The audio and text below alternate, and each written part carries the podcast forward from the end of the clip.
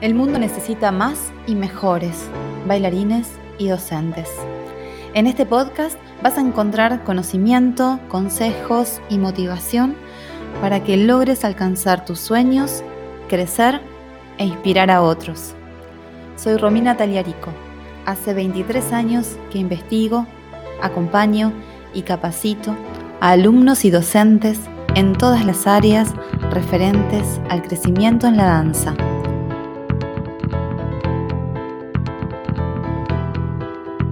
Hola, bienvenidas, bienvenidos a este nuevo episodio del podcast Soy Danza, ya el número 9 y en esta ocasión vamos a hablar de la ansiedad. Vamos a dividir el tema de la ansiedad en dos, en dos podcasts para que, en dos episodios, para que no suceda lo del episodio anterior que fue muy largo. Entonces vamos a dividirlo en dos partes. Hoy vamos a hablar de la ansiedad en el proceso de aprendizaje, pero también un poco la actitud ansiosa ante la vida, qué hay atrás de la ansiedad y cómo repercute en nuestra evolución y en nuestro aprendizaje. Eh, hoy el episodio va a estar centrado en la danza, como siempre, pero yo creo que va a servir para que te lleves algo por más que no estés en el camino de la danza. Te cuento que estamos haciendo un directo por IGTV, por Instagram, así que, bueno, no sé si esto se puede grabar y conservar, pero bueno, es la primera vez y la primera experiencia, así que bienvenidos a todos, a los que están escuchando por Spotify, a los que están escuchando por YouTube y a los que nos están viendo por Instagram. Bueno, vamos a empezar con el tema de la ansiedad. Para empezar a hablar de la ansiedad, vamos a empezar a hablar de diferenciar la ansiedad de otras actitudes frente a la vida, porque hay una hay una idea de que ser ansioso es ser eficiente, ¿no? Que la ansiedad tiene que ver con tener una actitud activa frente a la vida. Y Muchos somos de perfil ansioso, de hecho yo también, a mí me cuesta muchísimo manejar la ansiedad y siempre lo relacioné con esto de intensidad, con esto de las ganas de hacer. Bueno, vamos a filtrar, vamos a tamizar un poquitito esto y vamos a descubrir verdaderamente de dónde viene la ansiedad, porque es un factor que nos limita, porque es un factor que nos estresa, porque es un factor que no nos ayuda, sino todo lo contrario. Vamos a empezar a diferenciar qué es ser activo, qué es ser proactivo y qué es ser ansioso. Por un lado tenemos una actitud activa que se diferencia de aquel que espera que todo le ocurra en la vida. Activo es aquella persona que toma acción de lo que desea. Abro paréntesis. Si no viste o no escuchaste el episodio anterior, el 8, que es larguísimo, yo sé que es larguísimo, pero que para mí es la base de todo. Yo te recomiendo que aunque sean partecitas lo escuches, se llama Ser, Hacer y Tener y empieza hablando de, la génesis de los deseos. Así que, bueno, estaría bueno que, que, también en un ratito lo escucharas. Cierro paréntesis. Bueno, activo es aquella persona que tiene un deseo, tiene un sueño, tiene un proyecto y toma las acciones y se hace cargo de esto de una manera activa para poder llevarlo a cabo. Esa es una actitud frente a la vida que está muy bien porque en general el activo lo que hace es correrse de la postura de la víctima, de, la postura de que todo aquello que sucede en la vida le sucede a él y que eso interfiere de manera aleatoria en sus sueños, en sus proyectos y que nada puede hacer con eso. El activo, en cambio, lo que hace es tomar esta actitud de, bueno, voy a por el lío en mi vida. Está muy bien ser activo. Un pasito más adelante está la proactividad. La proactividad es aquella capacidad que nosotros tenemos de poder proyectar y planificar algo que va a suceder en el futuro o que es probable que suceda en el futuro y tomar las acciones necesarias de manera anticipada. La diferencia entre una persona activa y una persona reactiva, eh, perdón, proactiva, es que quizás una persona activa puede ser esto, reactiva. Reactiva es la capacidad de responder a las cosas que suceden. Una persona activa y reactiva es aquella que nosotros vemos que está todo el tiempo apagando incendios. Vieron eh, que como que las situaciones y los problemas le van como explotando alrededor y tapa uno y sale corriendo y tapa otro y sale corriendo y tapa otro. Bueno, es muy activo, pero es alguien que no prevé esto que le va a suceder. ¿Podemos prever el 100% de las cosas que nos suceden?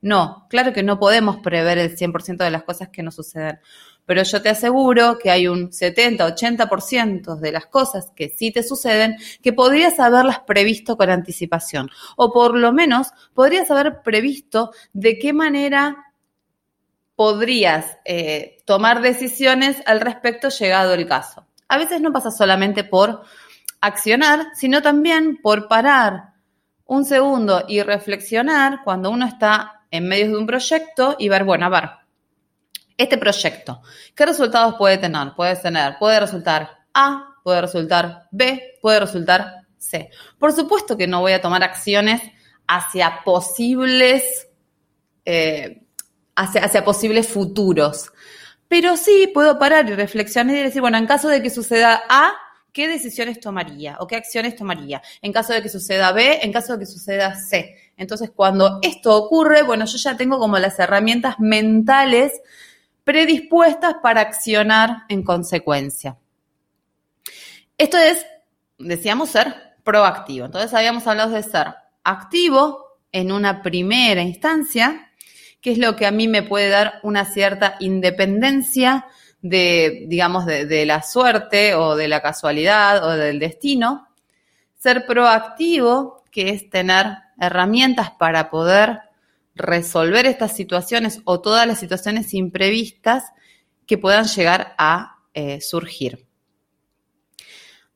Hasta acá, el proactivo es un ser independiente, inclusive bastante independiente emocionalmente, y que está en una línea en la cual es muy probable que consiga sus objetivos y que sigan mejorando hasta lograrlos. Pero muchos nos pasamos de rosca y nos subimos al tren de la ansiedad. El tren de la ansiedad, de alguna manera, se, se acerca a una falsa creencia que tenemos de ser súper eficientes. No basta con hacer las cosas hacer las cosas bien, sino que tengo que hacer las cosas antes de lo que se supone y mejor de lo que se supone. Sufren ansiedad generalmente la gente que tiene este mandato de ser el mejor o de sobresalir siempre. Y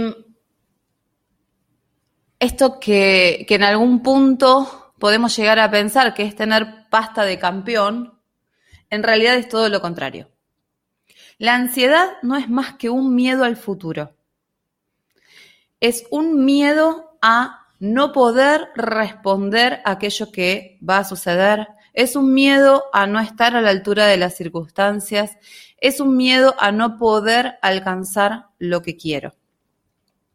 Vamos a ir ahora Ahora sí nos vamos a meter específicamente en lo que tiene que ver con la carrera de la danza, pero yo creo que podés hacer este paralelismo con cualquier proyecto en el cual vos estés en este momento. Yo me voy a meter en la danza porque es aquello de lo cual más conozco y lo cual vivo día a día, de cual tengo un montón de ejemplos y aquello que también viví en primera persona, pero es, es sumamente aplicable. Cuando yo estoy en un proceso de aprendizaje, y me mata la ansiedad, me gana la ansiedad, voy a querer apurar los tiempos, voy a querer acortar los tiempos. Entonces, en, este proceso lo que voy a tener mentalmente, este, este run run en la cabeza, es que si no lo hago más rápido, no soy bueno para. Si no sobresalgo, no soy bueno para. Y en la danza, maravillosamente, sucede algo que es natural, y es que trabajamos con el cuerpo, y el cuerpo tiene leyes naturales. En realidad hay muchas, muchos caminos que cumplen con leyes naturales, y si nos ponemos a ver, todo cumple con una ley natural, pero en la danza, sobre todo, el cuerpo tiene sus tiempos. Entonces yo no puedo apurar el proceso del cuerpo para lograr ciertas condiciones físicas. Mi cuerpo va a ganar elasticidad en el momento en el cual estén dadas todas las condiciones. Y mis condiciones y mis tiempos no son los mismos de mi compañero. Y Chan, acá, acá viene un gran Chan, porque entonces mi compañero es mejor, porque lo pudo hacer antes. Y no es así. Y cuando yo apuro al cuerpo en la danza, y si estás en el camino de la danza, por favor escucha esto porque lo he visto millones de veces, millones de veces, el 90% de las lesiones en la danza son por apurar al cuerpo, son para no, por no conectar con el cuerpo. Entonces yo apuro al cuerpo en un proceso que él está haciendo de manera natural y lo rompo. Pásalo al proyecto en el que estés. Y fíjate si no estás rompiendo por apurar los tiempos. Si no te estás rompiendo vos por apurar los tiempos. Cuando, o sea, cuando yo llego a romper, a lastimar mi cuerpo en una lesión, ocurrió algo antes inevitablemente y es que yo me desconecté de mi cuerpo. Mi cuerpo es mi herramienta. Cuando yo estoy estudiando danza, mi cuerpo es la herramienta, es el instrumento que llevo conmigo todo el tiempo. Para poder avanzar en la danza, mi cuerpo y yo tenemos que ser uno. Yo tengo que conocerlo al 100%, yo tengo que percibirlo al 100%, yo tengo que tener completa conciencia corporal. Porque somos uno, no podemos jugar en distintos bandos. Si yo me sobreexijo, si yo no lo escucho, si yo no lo siento, me salto de la vereda, me pongo en la vereda de enfrente, me desconecto de mi cuerpo y lo rompo. Y lo rompo. Y si no rompo mi cuerpo, pongamos que no estamos hablando de una lesión, supongamos que estamos también, vamos a hablar primero del periodo de estudio, estoy estudiando y yo quiero apurar los tiempos. Quiero apurar los tiempos y quiero, en vez de una carrera que dura cinco años, hacerla en tres años por miedo, como hablábamos antes. Y mi cuerpo responde, o no, o hace lo que puede. Pero entonces yo lo exijo, lo exijo, lo exijo, lo sobreexijo, entreno de más. No escucho y entreno de más, y entreno de más, y entreno de más, y me fanatizo con el proceso de aprendizaje en la danza. Y creo que soy mucho más responsable por eso. Entonces me creo lo más. Y no descanso, y no le doy tiempo para descansar. Y puede ser que el, cuerpo no se termine lesionando. Puede ser que tenga un, organismo maravilloso y que no se termine lesionando. Pero me rompo yo emocionalmente. Y siempre sucede que si no es un músculo el que se lesiona, sucede cualquier otra cosa, cualquier otra circunstancia para que yo pare. Porque necesito parar, porque me estoy rompiendo. Quizás emocionalmente, quizás psicológicamente, quizás mentalmente. Y estoy cansada de ver situaciones en las cuales están sobreexigidos, sobreexigidas, subidas a esta ruedita del hámster, y justo, se esguinzan cruzando una calle. Pisaron mal, cuando subieron un escalón, pa, se esguinzan. O una gripe o eh, varicela o cualquier cosa que se les ocurra que les implique un parate. Porque es una señal. Te desconectaste de tu cuerpo, te desconectaste de tu energía y te puso un freno. Llámalo como vos quieras, llámalo la vida, la energía, Dios, el universo, da lo mismo pero la causa es la misma.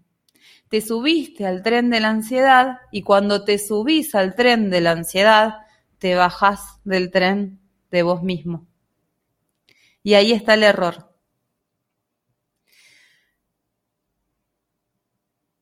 Pueden suceder inclusive cuestiones que tienen que ver con las relaciones. ¿eh? O sea, a veces este parate tiene que ver con no sé, una pelea con el novio, una, una discusión, algo X que hace que tenga que frenar sí o sí.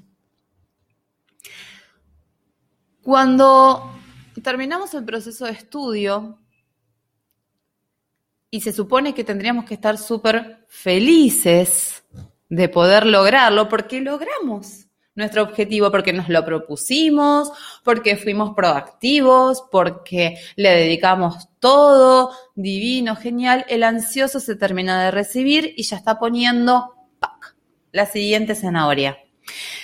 Entonces voy a, bueno, ahora tengo que, el tengo que puede ser seguir una carrera universitaria, el tengo que puede ser seguir una, una carrera profesional, escénica, el tengo que puede ser inclusive poner, dar clases, dar clases, poner tu propio estudio de danza. Y ahí hiciste otra vez lo mismo. Bañaste en oro esa, esa zanahoria porque no te alcanza con que sea una zanahoria. Y la bañaste en oro y pusiste la zanahoria allá arriba, la clavaste allá arriba. Y ahí vas otra vez. Porque no solamente tenés que conseguir esa zanahoria dorada, sino que tenés que conseguirla mejor que todo el resto, más rápido que todo el resto y ser una luz en el camino. El ansioso no disfruta. El ansioso no disfruta del proceso. El ansioso está siempre con miedo a no llegar, con miedo a no ser el mejor, con miedo a que las cosas no salgan. La ansiedad es decididamente el peor de los compañeros de procesos. El peor, el peor. Yo no he visto a nadie que se base en, su ansiedad para lograr algo. Todo lo contrario. Si tenés un ratito de tiempo, y si no, hacételo, todos tenemos el tiempo, Googlea, ahora que es súper fácil googlear, la historia de la gente que vos admirás. Y vas a ver que en todos hay un factor común y no es la ansiedad. En todos hay un factor común que es la disciplina y la resiliencia. Si vos sos activo, proactivo, sos resiliente y sos disciplinado, vas a lograr lo que querés. Y vuelvo al, episodio anterior, quizás lo que querés no es ser el mejor, quizás lo que querés es ser muy bueno, quizás lo que querés es ser excelente y la excelencia es alcanzable. El podio del, del primero, el segundo, el tercero, no lo sé, tampoco sé si es tan disfrutable, pero yo te aseguro que la excelencia es alcanzable y que si no te sacas de encima la ansiedad, no vas a llegar. Te vas a romper en el camino. Uf, ya vamos como 18 minutos de podcast. Eh, no lo puedo creer, yo puedo hablar, pero tres episodios seguidos, seguro. Bueno, espero que algo te haya servido de esto, de corazón, espero que sí. Eh, agradezco a todas aquellas personas que me mandan mensajes. No saben lo feliz que me hace poder ayudar. Me hace muy feliz. Me encanta que me cuenten experiencias. Yo amo esto. Me encanta. Creo que empecé el podcast sin decir quién era, porque estoy medio mareada con la grabación en vivo. Pero bueno, para aquel que está escuchando el episodio por primera vez, mi nombre es Romina Tagliarico y hace 23 años que soy directora de RT Studio, que soy una muy feliz directora de RT Studio. ¿Cómo te podés comunicar? Por donde quieras. O sea, podés entrar a nuestra página que es rtstudio.com.ar, vas a ver que hay una pestaña de contacto, ahí me podés mandar un mensaje, me podés mandar un mail por hola rtstudio.com.ar. En todo caso, rtstudio sin la E. Si no, me podés buscar por las redes, estoy como Romy Tallarico en Instagram, en Facebook. Me encanta, me encanta que, me digan eh, qué les interesa charlar, eh, en qué puedo ayudarlos porque esa es mi misión en la vida, que cada vez haya más y mejores bailarines y docentes de danza. Gracias por escucharme, esto me hace muy feliz. Gracias y espero que a ustedes también. Espero que puedan colaborar y aportar mi granito de arena. Hasta el próximo episodio. Vamos a ver ansiedad escénica el próximo episodio, que también es súper importante. Chau, chau.